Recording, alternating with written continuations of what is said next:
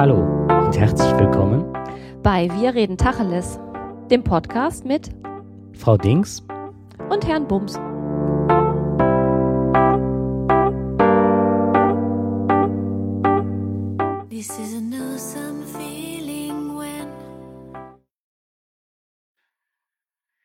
Ja, hallo und herzlich willkommen. Hier sind wir wieder beim Tacheles Podcast und wir haben gerade in, in den Vorüberlegungen überlegt, wie die Sendung eigentlich heißen können.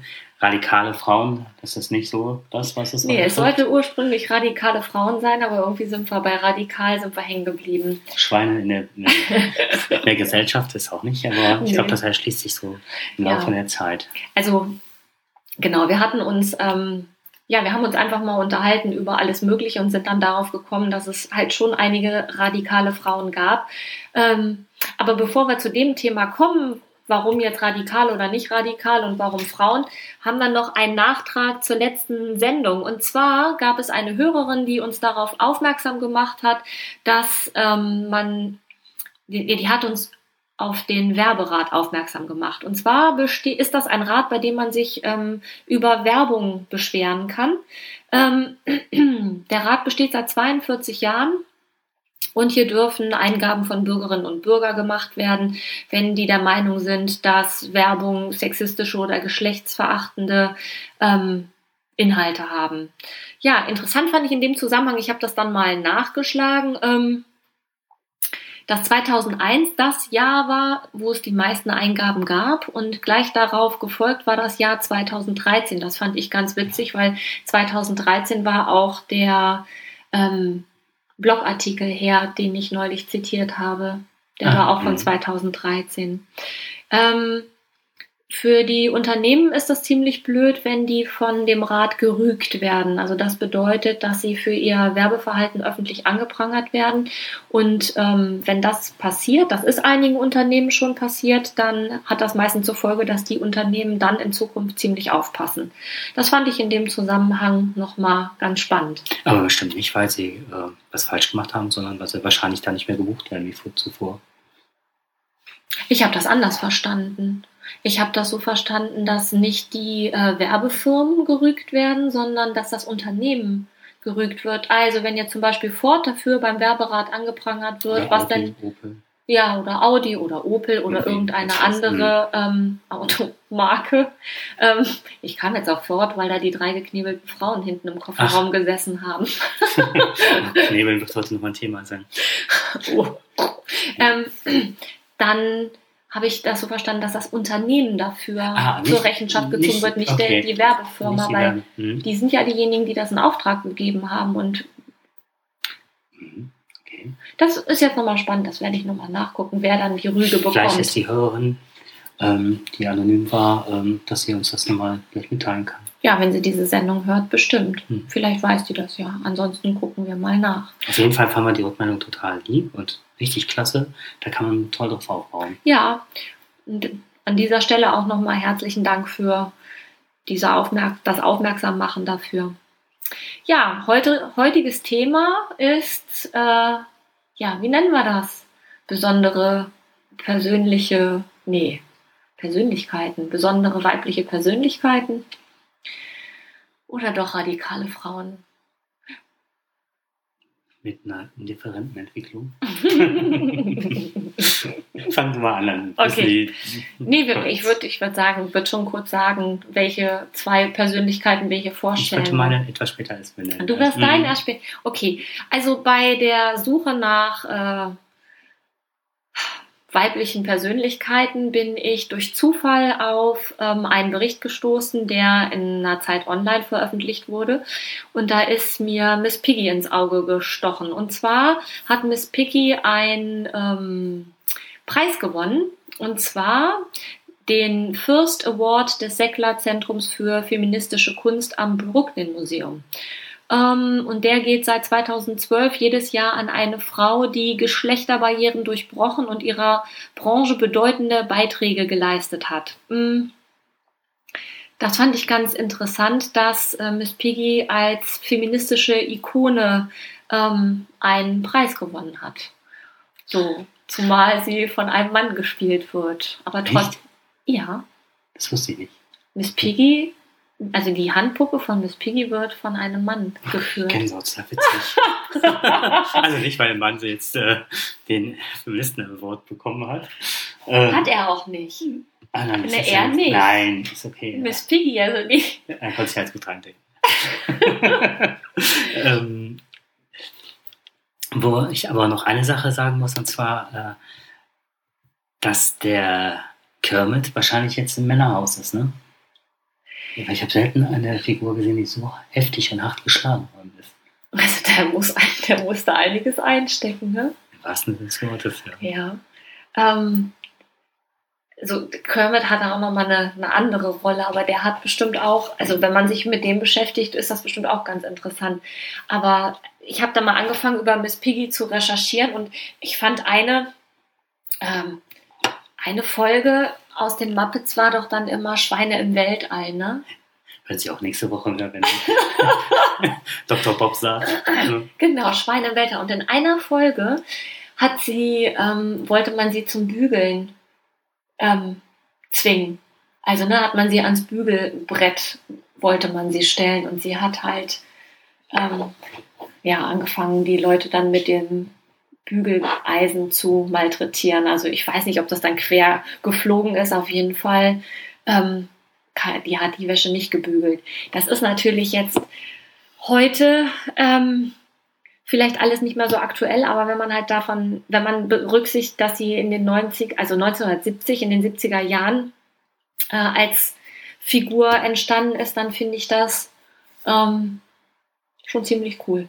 Also die hat sich gegen alles zur Wehr gesetzt, was so in dieses klassische Rollenklischee der Frau irgendwie versucht reingepresst zu werden. Der Satz macht überhaupt keinen Sinn. Aber hast du ihn inhaltlich verstanden? Ja, total. Ja. Okay, gut. Ähm, was mir gerade so durch den Kopf ging, war, man sitzt manchmal vor Filmen oder hört sich Musik an oder sonst was und im nächsten Moment denkt man, dann liest man halt sowas und fragt sich, warum ist das alles an einem so vorbeigegangen? Also ich habe wirklich Miss Piggy in vielen Situationen einfach nur vor Augen, wie sie damit alle Tag hat. Also ich hatte immer ganz großes Mitleid und fand das sehr oft als, als zu hysterisch und ne? Mhm. ja, das tat mir oft leid. Also das für den Kermit, Für den ne? Kermit, ja, ich habe total mitgefühlt.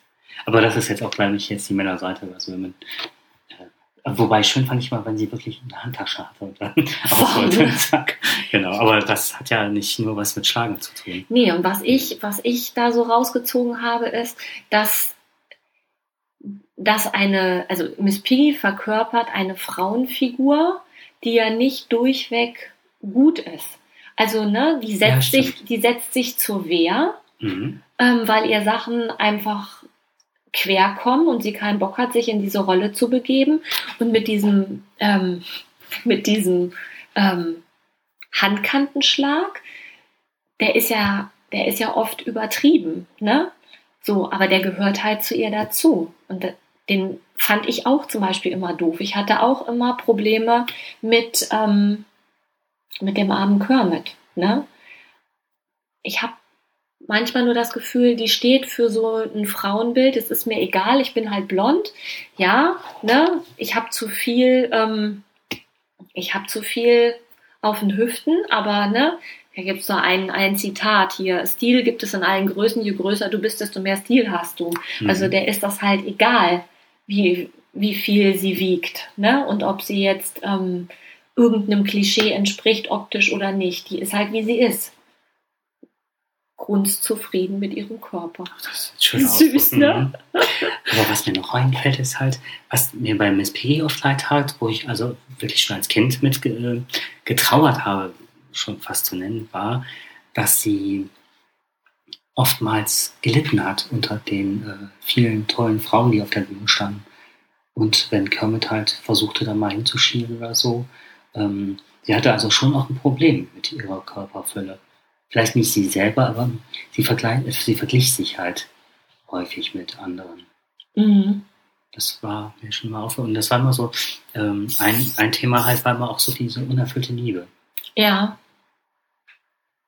Ja, und dass das nie so geklappt hat, wie sie sich das vorgestellt hat, ne? Und dass sie sich selber auch manchmal ganz schön im Weg stand. Mhm. Habe ich noch so in Erinnerung.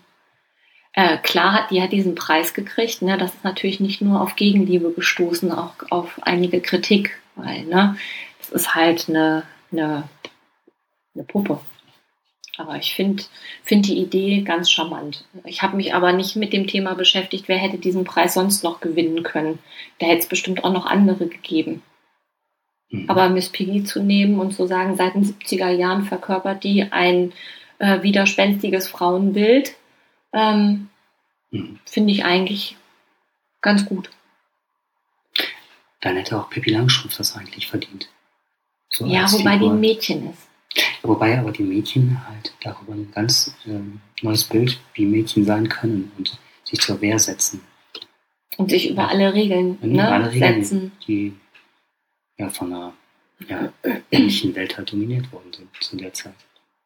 Also ich finde das, um da nochmal zurückzukommen, finde ich das bei Mixed Peggy gar nicht äh, so verkehrt, dass das äh, honoriert worden ist. Mhm. Weil es ist ja auch eine ähm, Idee in diese Welt gesetzt worden dadurch. Ja. Ne, also die, ähm, dieses etwas zu verkörpern, was eben vielleicht nicht ganz okay ist, aber trotzdem ähm, Werte vermittelt. Also dieser Handkantenschlag, ne? ich mache das immer an diesem Handkantenschlag fest. Zack. Mhm. Ja, stimmt. Ähm, und man hatte auch mal trotzdem das Gefühl, dass Russell Kermit und Miss Piggy auch mal eine Einheit waren. Dass sie auch immer ähm, auf ganz viel Gegenliebe stieß. Hast du das Gefühl, der hat das manchmal provoziert? Fifty Shades of Grey? ich weiß es nicht. Fifty Shades of Green. ich weiß es nicht. wenn Piggy mit ihm fertig war, war er wahrscheinlich in seinen Grüntönen etwas äh, unterschiedlich. Ja. Ach ja. Ist nicht mehr, als du heben kannst, auch so ein Zitat, ne? Mhm. Ja.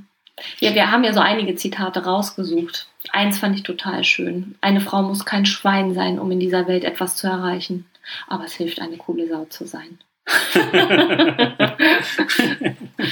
das ist klasse. Also das, was du noch mir im Vorfeld gesagt hattest und gezeigt hast, war halt auch, Schönheit liegt im Auge des Betrachters. Mhm. Mhm. Ja. Ja, nett. Ich finde, ähm, was du eben zu Pippi Langstrumpf gesagt hast, das leitet eigentlich eher zu deiner Persönlichkeit über, weil ähm, die Miss Piggy ist ja, obwohl sie ja ihre Eigenheiten hat, ja doch eher in der Gesellschaft akzeptiert. angekommen und ähm, akzeptiert auch diese Gesellschaft als sich. Mhm. Ne? An sich, nicht als sich. Ähm, bei meiner Frau, die ich ausgesucht habe, äh, das hat, die hat was damit zu tun, dass ähm, zurzeit ganz über dieses Thema ganz, ganz viele Berichte im Fernsehen gekommen sind. Ich eh immer schon äh, ein Fable dafür hatte, mich mit diesem Thema auseinanderzusetzen. Und ähm, ja, ähm, es hat was mit Fenstern zu tun. Das hört sich jetzt ganz merkwürdig an. Ne? Also, mir fiel das irgendwann richtig auf. Ich fange mal ganz, ganz abs äh, absonderlich an. Und zwar gestoßen, also irgendwie bin ich bei der Recherche halt ähm, zu ja in Anführungszeichen meiner radikalen Frau auf das Thema Fenster gestoßen. Und gestoßen wurde am 23. Mai 1618 der königliche Statthalter von Vertretern der protestantischen Stände, also der Prager Fenstersturz. Du fährst ja bald nach Prag. Ne? Ja. Ich habe gerade mit dem Fenster gestanden. Geht ganz schön äh, da sozusagen steil bergab, ne? runter. Ne? steil runter, genau. Ja. Wir sind nicht umgekommen, weil die sind alle im Misthaufen gelandet. Das, oh, das, nee. ist ganz wenige, das fand ich ganz witzig. Okay. Und das hat halt zum 30-jährigen Krieg geführt, wie ich da jetzt drauf komme, ist halt, meine Frau hat auch was bewegt, äh, aber eher so im Negativen. Das hat nämlich Deutschland auch 30 Jahre in Atem versetzt, also ähnlich wie der Krieg. Und das war auch ein Stadtguerilla-Krieg. Und die Frau, von der ich sprach, ist halt äh, Ulrike Meinhoff. Also ist halt schon harter Cut zu Miss Piggy. Aber, ähm, Och, ein bisschen. Sowohl optisch als auch sonst. und äh, was mich jetzt äh, faszinierte, beziehungsweise ähm, in Erstaunen gesetzt hat, ist halt, ähm, ich hatte einen Podcast, den ich ja mit dem Dirk mache, den Ruhrpod, haben wir uns über TTIP unterhalten. Und das hat ja was mit einer gesellschaftlichen Veränderung zu tun, ganz massiv. Und er hatte äh, immer die Gegenposition vertreten, zu, zu dem, was ich gesagt habe. Und ähm, sagt, man muss halt auch immer jedes Thema so nochmal ähm, betrachten, dass man die verschiedensten Positionen, hatte er recht, da war ich sehr. Ich war einfach, weil mich äh, die gesellschaftliche Norm an der Stelle oder beziehungsweise das Übergehen von demokratischen ähm, Prozessen, wie ich das empfinde, wie übergangen werden. Und ähm, ich weiß nicht warum, aber das hat mich auch so, so ein bisschen wieder hier an die Kraftzeit erinnert. Und da ist halt, äh, Rike Meinhoff ist ja damals bei der Baderbefreiung in einem Institut, wollte sie halt über ein neues Buchprojekt sprechen mit ihm. Dann ist er halt aus dem Gefängnis gekommen, dahin zu, diesem Institut hingefahren worden. Bibliothek oder was das mhm. halt war. Nee, das war ein Institut. Das war ein Institut, aber ich ja. weiß auch gerade nicht mehr Ich weiß nicht den Namen, mhm. genau. Die haben auf jeden Fall ja, keine Und das war aber schon eine Finte, ne? Also das war ja so, dass das schon inszeniert war. Das Sie war sollte inszeniert. ja den Lockvogel spielen. Richtig, genau, ganz genau.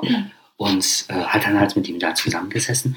Und bei der Befreiung, wo auch ein äh, wo Tränengas eingesetzt wurde, ich glaube, der Burg war auch dabei, der hat dann einen äh, wirklich, hatte äh, im Gefecht einfach noch die falsche Waffe. Die hatten, wollten nur Gaspistolen benutzen und hat dann die falsche Pistole gezogen. Auf jeden Fall ist einer. Und ist da schwer verletzt worden. Mhm. Mhm. Ja. Und äh, was mich da interessiert ist dann, äh, die Ulrike Meinhoff ist mit den Terroristen halt durchs offene Fenster gesprungen. Mhm. Und dieser eine Schritt war die Entscheidung, in ein anderes Leben einzutauchen Mhm. und wird so als Initialzündung, wenn man es so benennen mag, der RAF gewertet. Also das ist so, damit ist die ähm, RAF existent geworden. Also ist so von Wissenschaftlern, Historikern so benannt worden. Mhm. Vorher war es eine Gruppierung und danach war es der Schritt zum Terrorismus. Für Sie persönlich ist das ja auch ähm, eigentlich dieser Sprung aus dem Fenster den anderen hinterher. Ne? Eigentlich sollte sie ja da bleiben. Dann wäre für sie das ja alles ähm, normal geblieben. Sie hätte ja normal in ihrem Leben weiterleben können. Aber in dem Moment, wo die alle durchs Fenster abgehauen sind und sie sich dann da angeschlossen hat, war, hat sie ja den Sprung aus dem gesellschaftlich anerkannten Leben in den Untergrund gemacht. Mhm. Danach war ja für sie auch nichts mehr wie vorher. Ja, und sie war so diejenige, die dann immer als äh, Haupttäterin benannt worden ist und eigentlich, wenn es eine Fahndung gab, war es in erster Linie, ist sie gefahndet worden sozusagen. Mhm. Ähm, was mir bei all den Leuten aufgefallen ist, ob Enslin oder Bader oder so, die hatten alle in irgendeiner Form eine äh, evangelische Vergangenheit, also eine sehr protestantische Vergangenheit. Die Enslin Mhm. kommt aus dem Pfarrhaushalt. Ihr Vater war ähm, Kunsthistoriker von der Ulrike Meinhof und ist 33 der NSDAP beigetreten, äh, war irgendwann Museumsdirektor und ähm, und starb halt mit äh, äh, fünfeinhalb Jahren an Krebs. Und das, was dann die Mutter hatte, halt das so die ganze Zeit mitgetragen, hatte Abitur gemacht und ist dann, äh, hat dann nicht studiert, äh, als die Kinder dann auf der Welt waren. Also die Schwester heißt Wienke. Und sie lernte dann Renate Reimeck kennen. Und das war halt eine Liebesbeziehung zwischen der Mutter und der Renate Reimeck, was ich nicht wusste äh, dass es das, ähm, also dass sie eine lesbische Beziehung geführt hat. Mhm. Also Und die Mutter von die der Mutter Ulrike. Von der Ulrike. Ja. Mal, äh, mal auf. Nicht äh, dieser Sprung über zwei Meter, das war.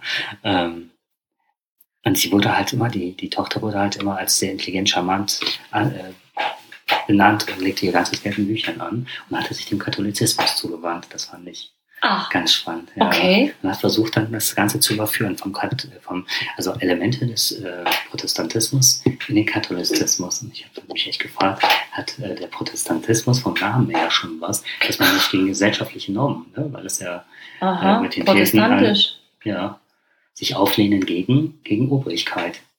Mhm. Ob das so, so vermittelt ist. Ja, auf jeden Fall diese Renate Riemek, die fand ich ganz spannend, weil die alles das schon gemacht hat, was Ulrike äh, Meinhoff nachher irgendwie nicht nachgeahmt, aber in ihre Fußstapfen getreten ist. Die hat okay. den Haarschnitt, hat die so wie die äh, ja, Pflegemutter sozusagen. Also sie hat dann auch irgendwann die Vormundschaft für sie angenommen. Sie hat sich schon mit der Nachrüstung über Atomwaffen, dass der Oder-Leisten-Vertrag nicht so, glaube ich, anerkannt worden ist. Also sich gegen ganz viele Sachen aufgelegt und hat nachher gesagt, und die ist nämlich auch aus dem normalen Leben ausgestiegen. Die hatte eine Professur in NRW und hat die nachher, als sie immer mehr angefeindet worden ist, die Professur zurückgegeben. Die war Mitglied der SPD, ist ausgetreten und hat gesagt, mit dem Land will ich nichts mehr zu tun haben. Ach, war das, war das vorher oder war das danach? Das war vorher noch. Ach, okay. Das heißt, die hat da, also die hat ja dann quasi ähm, sich auch von der Gesellschaft schon distanziert. Genau. War die für die Ulrike Meinhof sowas wie ein, ähm, ein Idol? Oder ja. sowas wie, wie eine Projektionsfläche? Wahrscheinlich, denke ich mal. Okay. Und das war, also da sind so einige Dinge abgelaufen, egal wen du betrachtest von denen, ja. die haben alle ähm, extrem brüchige Kindheiten gehabt.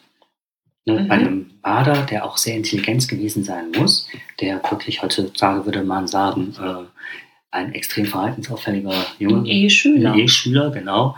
Mit ADHS, weil er ist nicht still sein, der musste alles klauen, der musste alles, ne? Mhm. Äh, musste schnelle Motorräder haben, schnelle Autos und war in so einer Scheinwelt, hat sehr viel mit, äh, Sexualität geprotzt, wo viele sich gefragt haben, ob er das wirklich alles erlebt hatte. also so, so, so ein bisschen so ein Dandy. Und ähm, der seinem Vater zum Beispiel vorgeworfen hat, der dann, glaube ich, im Krieg gefallen war, ähm, der gegen Hitler eingestellt war, aber sich nie zur Wehr gesetzt hat. Die Enslin hat das dann bei der äh, bei ihren theologischen Eltern gemacht und denen das vorgeworfen. Und die waren immer in so einer, in so einer Klammer, hatte ich das Gefühl, zwischen, es wirkte alles sehr stark nach vom Nationalsozialismus mhm. und das die Angst halt, weil zu der Zeit ist, glaube ich, Kennedy, der irgendwie, da war, projizierte man ja jede Hoffnung, alles drauf, der erschossen worden ist. Dann der Martin Luther King ist umgebracht worden der Schah kommt nach Deutschland und die Polizei und die Schergen des Schahs prügeln auch äh, Zivilisten nieder. Und ich glaube, dass die so eine, so eine Ausweglosigkeit gespürt haben. Wie kann man sich gegen so einen korrupten Staat wehren und das wissen, wie viele Politiker damals alte NS-Schergen waren, mhm. die ihnen das Leben und die Demokratie verleiden wollen. Eine große Auswirkung hat, glaube ich, auch der Vietnamkrieg gehabt, oder? Genau oder dass diese, diese ähm, Unruhen, die da die ganze Zeit gewesen sind, ne, dass einfach irgendwie das alles überhand genommen, also so habe ich das damals empfunden, ja. dass das alles überhand genommen hat und man das Gefühl hatte, man ist da sowieso ohnmächtig ausgeliefert, alle, die irgendwas verändern wollen, werden umgebracht mhm. und wir setzen uns jetzt zur Wehr.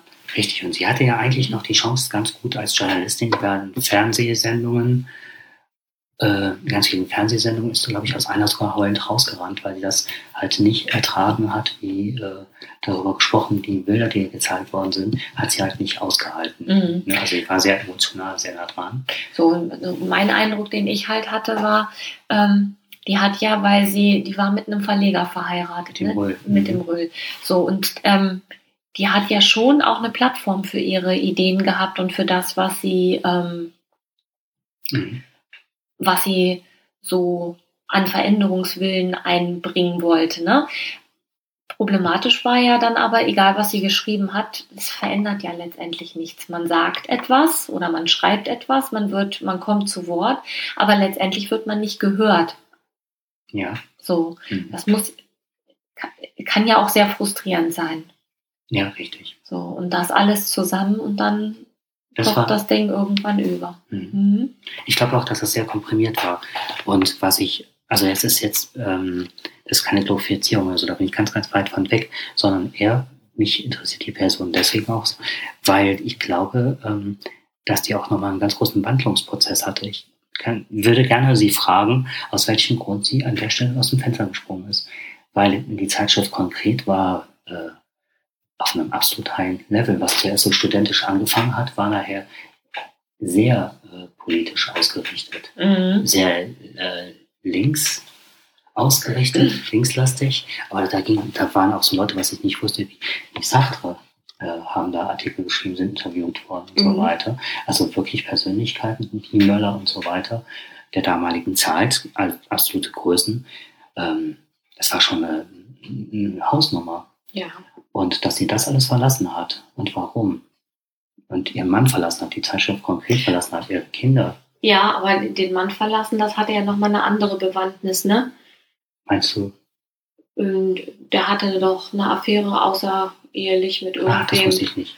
ja, Ach so, das war, äh, okay. also das jedenfalls war das, ist das die Information, die ich habe, dass Ja. da, jetzt weiß ich nicht, ne, keine Ahnung, wie das Ja. in, wie das so geregelt war, aber das war auch eins der Auslöser. Wahrscheinlich war das nur der Tropfen auf dem heißen Stein, das weiß ich nicht. Aber spannend finde ich das schon. Was muss alles da zusammenkommen, damit man irgendwann sagt, alles ist besser als das, was ich hier habe, Ja. ähm, weil ich das nicht ertrage, wie es hier politisch läuft.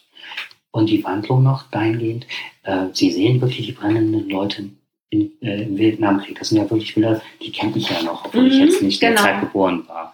Ähm, die wahrscheinlich oder auch bis heute noch extrem nachwirken, die kann man sich ja kaum anschauen, wie Ja. die verbrannten Kinder da auf die Kamera zulaufen. Und ähm, dass man sich da radikalisiert und dann weiß er noch, dass die SPD der großen Koalition äh, beitrat. Äh, Ja. Und äh, dann irgendein Politiker, einen amerikanischen Politiker einlud mit allen Staatsehren und ne, Empfang, ähm, der ja auch damit verantwortlich für war für den Vietnamkrieg. Ich weiß jetzt nicht mehr, wie er hieß. Das weiß ich auch nicht. Und ähm, Lange das-. Genau, ja. Und dann, ähm, das war so, so dieser Ausstieg. Und dann brannte ja in Stockholm, glaube ich, war das, ähm, dieses äh, Warenhaus, Mhm. Wo 300 Tote? Ich weiß nicht, wie 300 viele Tote, es also nicht von. Ihnen initiiert, aber es brannte, brannte halt das Kaufhaus. Und dann war ja die nächste Frage, wann brennen Berliner Kaufhäuser? Und, dann- und dann, was ich dann so schwierig fand, war immer diese extreme Reduzierung. Zu sagen, hier, ähm, äh, das sind alles Konsumenten, alles äh, Liebhaber. Ne? Die stellen die alles, was nicht gegen das System ist, ist für das System und deswegen ist es auch egal, wen wir da treffen. Ja, So. Das war ja so diese, diese Devise, die ich Ja. da auch so rausgezogen habe. Ich weiß, dass ich als Kind immer halt äh, zu diesen Plakaten gefahren bin und immer so, so ein Gefühl, ja, Sympathie damals ist übertrieben, aber so, ich wusste, die tun mir nichts. Ich habe immer Angst gehabt vor denen. Ich habe nie Angst gehabt, weil ich ganz, als selbst als Kind, weil ich wusste zum Beispiel, mein Opa war aus dem Krieg und erzählte nur heldenhafte Kriegserlebnisse. Also wirklich penetrant ekelhaft, was er da Mhm. alles gemacht und veranstaltet hat. Und ich denke, das ist ein Kriegsverbrechen, lieber Mann. Ne? Äh, lieber Mann. Mhm. Halt, halt nicht. Ich habe mich halt als Zwölfjähriger dann schon davon distanziert und gesagt, da fahre ich nicht mehr hin zu dem alten Mann. Äh, aber dann so, so dieses mitzubekommen, auch sich gegen diese Seite zu wehren und auch den Auftrag im Grunde übernommen zu haben, das ist so das, was ich da rausgenommen habe, zu sagen, sowas passiert nicht mehr, das ist die Demokratie oder das, wofür wir Menschen, ist ja nicht die Demokratie, weil die waren ja eher so sozialistisch ausgerichtet ne, und äh, gehen dann hin und äh, wie bewahre ich die Menschheit vor den nächstgrößten Fehler? Also Angst vor Atomkrieg, was dann schon, äh, wo sie sagten, und das gar nicht so von der Hand zu weisen war, ge- gegen Vietnam auch eine Atombombe war eingeplant, soweit ich das gehört hatte. Also riesige menschliche Tragödien waren auch in diesen Kriegen eingeplant. Und auf der anderen Seite verloren die auch jedes Maß. Und das ist so das, was mich so im Nachhinein extrem erschreckt. Also die Schnittmenge, die Schnittmenge passt halt Die passt nicht. nicht, Ne? nein. Selbst wenn man sagt, ja, das kann ich auch nicht gut heißen, aber das, was die dann dagegen unternehmen, das kann ich auch nicht gut heißen. Richtig, Das genau. ist also, da stehe ich davor und fühle mich überhaupt nirgends zugehörig. Ja, richtig. Ne? Ja. So, und ähm, das hilft halt auch nicht weiter. Ne?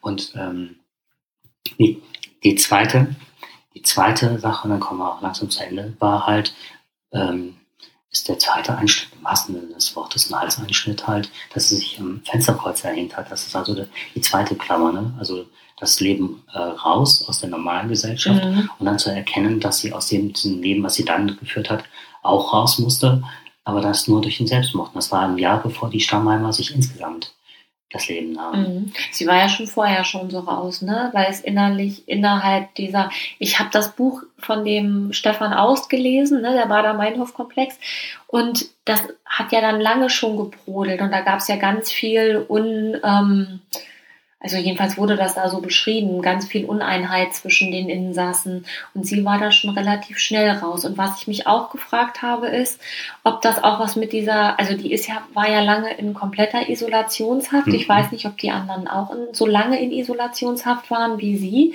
Da habe ich mich gefragt, was hat die da für einen für einen Knall bei wegbekommen? Mhm. Dass das eine und das andere ist, dass ich mir vorstellen kann, dass diese Entscheidung, die eigenen Kinder ähm, irgendwo hinzubringen, wo sie nach den politischen Vorstellungen erzogen werden. Ähm, Meinst du dieses Palästinenserdorf, wo die dann als Kriegs äh, äh, irgendwie eine Waffe ausgebildet werden, ja, werden sollten? Ähm, also, mhm. Ob das vielleicht auch sowas ist, was vielleicht im Nachhinein doch nicht ganz so mhm. ähm, glücklich war. Die Irmgard Möller, eine, auch eine Terroristin, hat mal gesagt, sie war, sie wurde von der Gruppe nie so ernst genommen, weil sie, weil man immer das Gefühl hatte, die bringt's nicht. Alle waren so fixiert aufs Töten, beziehungsweise auf die Aktion. Die war halt eher die Schreiberin, ne? Sie war, ja, die hat so das, äh, die Pamphlete halt geschrieben und ja. hat das Ganze mit Substanz untermauert. Mhm. Und ähm, das war auch nochmal so was Ausschlaggebendes, dass sie Guido Benzin nachher ihre Texte auch redigiert hat und anders rausgegeben, als sie das wollte. Und dann war im Stammerl-Prozess, da gibt es ja diese Tonaufnahmen, die habe ich von ihr bekommen. Mhm. Ähm, ähm, da war es halt so, dass sie dann auch irgendwann äh, sehr verklausuliert gesagt hat, was hat jemand eine Chance, ohne die Gruppe zu verraten und äh, eine Abkehr von dem aktuellen Leben. Das ist dann nur der Verrat. Und das ist nur der, genau, so war es. So, dann ist, ist das der Verrat. Und weil sie keine Verräterin sein wollte, hat sie sich umgebracht. Das ist dann so der Schluss, den ich dann da rausgezogen ja. habe. So, wir sind aber jetzt schon wieder über eine halbe Stunde ja. drüber. Eine Sache. Eine zwei, Sache noch. Zwei Sachen. Zwei Sachen noch. Das eine war, was mich total erschreckt hat, ist die eigenen Menschen, also die menschlichen Tragödien, zum Beispiel mit dem Kaufhausbrand, zu sagen, das ist menschenverachtend zu sagen, man sieht die Leute rausbrennen, jetzt sehen sie genauso, jetzt haben wir mal, ne, jetzt brennt auch das innere Herz mal, ne, jetzt sind mhm. wir entflammt für etwas. Oha. Das ist so eine Sache, die ich ganz menschenverachtend fand. Mhm. Und das äh, zweite ist die fehlende Perspektive. Wir haben gekämpft gegen was, aber man hatte nie das Gefühl für was. Für den Sozialismus. Das ist ja auch ein, ist ja ein interessanter Gedanke. Also ich, das fehlt mir. Also so. ich hatte mal so, dass du hast recht, die haben immer gegen das System gekämpft, ja. aber sie hatten hatten die eigentlich äh, einen Gegenentwurf, einen kompletten. Sartre hat sie besucht ne? und ich bin Sartre-Anhänger halt durch und durch. Also ich finde den total tollen Typen. Und ähm, man muss sich ja, er sagt ja, man muss sich ja mal auf irgendwas hinentwickeln. Und man hat also einen, Entwurf des Menschen. Man entwickelt sich oder entwirft sich auf was. Und das ist halt sein, das Moralische, auf das man sich hin entwickelt. Ja. Und Sartre kam aus dem, äh, aus dem Gefängnis, hatte Bader gesehen, hat gesagt, was für ein Arschloch. Also doch wirklich, ne? Ja. Und auch diese, diese äh, hinzugehen und äh, den in die Besucherzelle und dem zu vermitteln, dass die Besucherzelle die eigentliche Zelle ist und auch dieses Lügengebäude, immer zu sagen, Stammheim wäre Isolationshaft, was sie aufrechterhalten. Also sie haben mit ganz viel Programm, Propaganda und Lüge gearbeitet. Und ich finde, dann sind die nicht weit von den Leuten entfernt, die sie bekämpfen mit den gleichen Mitteln. Und das war ungerechtfertigt. Also das fand ich auch ähm, ja, katastrophal im Grunde, so was jetzt so im Nachhinein rauskam. Und was mich total ähm, geschockt hat, war, dass alle die, die dann in der DDR unterkamen, was ja eigentlich ein sozialistischer Staat war, dass sie sich so da angebiedert hatten teilweise und dann als inoffizielle Mitarbeiter tätig waren, einige. Später dann. Später dann. Mhm. Äh, vergleichbar wieder andere ans Messer zu liefern, weil sie nicht für das System arbeiten. Also mir kommt das aber so vor, dass ich mir das dann hin, hin und her drehen kann, wie ich es gerade brauche. Ja. Ähm, Hauptsache, ich bin gegen den Staat. Und dann ist es ein sozialistischer Staat, in dem ich unterkomme. Und in diesem Staat ähm, bin ich dann für den Staat, weil er den, die richtige Überschrift hat und unterstütze aber letztendlich etwas, was ich eigentlich abschaffen will, indem ich da als IM tätig bin. Genau. Das ist ja extrem verlogen. So, und irgendwas passt da überhaupt nicht zusammen. Und deswegen komme ich auch, ich finde, das ist ein super spannendes Thema. Mhm. Da werden wir vielleicht auch nochmal an anderer Stelle hinkommen und uns da nochmal ein paar andere Sachen angucken. Aber je länger ich mich damit befasse, desto mehr denke ich, das ist nicht von zwölf bis mittags gedacht. Mhm. Und was ich viel spannender an dieser ganzen Geschichte finde, ist, ich habe mir das Buch durchgelesen und habe mich gefragt, wie eine Ansammlung von so viel ähm, Menschen, die wirklich unorganisiert bis ins Letzte waren, dass die überhaupt so lange überlebt haben. Also wenn ich mir überlege, wie die sich manchmal Wohnungen genommen haben und wie blauäugig die sich da irgendwie in der Gegend, ähm, wie die in der Gegend rumgefahren sind, dann wundert es mich ehrlich gesagt, dass da nicht viel häufiger Menschen, ähm, dass die nicht schon viel früher komplett ähm, gefangen wurden, Ja. geschnappt wurden oder wie auch immer. Ja, es war ja halt, dass die, dass die DDR, dass die DDR halt auch hingegangen ist und hat auch immer die verbrannten Pässe, also gesagt, der, der Pass, da, die Namen sind bekannt im Staat, also schmeiß Ja. die weg. Ne?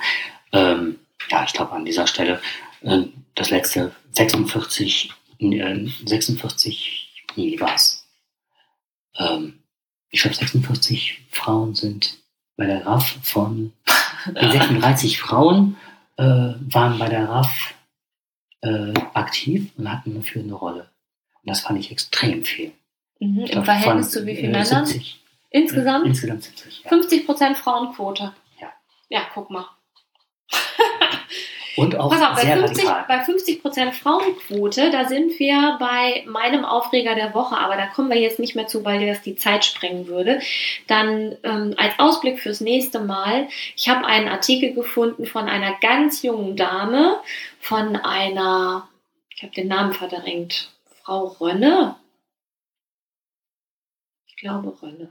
Da hast du auf jeden Fall so erwähnt. Hm? Ja, die in der Welt einen Artikel verfasst hat, ähm, der mich so ärgerlich gemacht hat, so äh, sie ekelt der Feminismus an. Und nachdem ich jetzt ein bisschen recherchiert habe, habe ich den Eindruck, dass das ähm, so eine grundsätzliche Einstellung ist, provokante Texte auf den Markt zu werfen, um einfach im Bekanntheitsgrad zu steigen. Vielleicht ist das auch die Masche. Auf jeden Fall da möchte ich das nächste Mal nochmal drüber sprechen. Mhm. Das wäre, da würde ich mir von euch vom Ruhrpott gerne mal den Aufreger der Woche ausleihen, Mach. weil ich glaube, das Mhm. äh, kriege ich jetzt auch noch gar nicht so gefiltert, weil ich mich sowas von geärgert habe über diese ganzen Argumente, wo ich gedacht habe, da haben ein Haufen Frauen sich jahrelang wirklich ganz viel engagiert und ganz viel Arbeit geleistet und das wird sowas von mit Füßen getreten, ähm, dass ich mich wirklich frage, wie man, ob man so naiv sein kann und oder ob man äh, ob das nur Verkaufsschlager ist. Also ich kann mir fast nicht vorstellen, dass jemand so naiv ist, aber vielleicht Ja, das ich ist doch die gleiche Frau, von der du gesprochen hast, die hingegangen ist und hat gesagt, dass äh, Depression oder nee, Burnout, die Depression. Depressionen halt eine Modekrankheit oder was? Ach Ja. ja, auf jeden Fall ähm, kann, ist das auf jeden Fall ach, auch so sehr vernichtend, ne? Aber dann kann man sich ja darauf ausruhen und dann hat man ja, ne? Okay, aber das lass uns. Also das gehört doch, das gehört doch auch zum Leben dazu, dass man mal unglücklich ist. Also schon sehr, mh, Mhm, Ne? Oberflächlich und ja. ja, plakativ. So, an dieser Stelle verabschieden wir uns und freuen uns auf das nächste Mal und ja, Ja, es hat immer viel Spaß beim Zuhören. Ja, Spaß gemacht. Spaß ja. gemacht, Jakob, mit dir. Ja. Tschüss, Frau Dings. Tschüss, Herr Bums. Bis dann. Tschüss.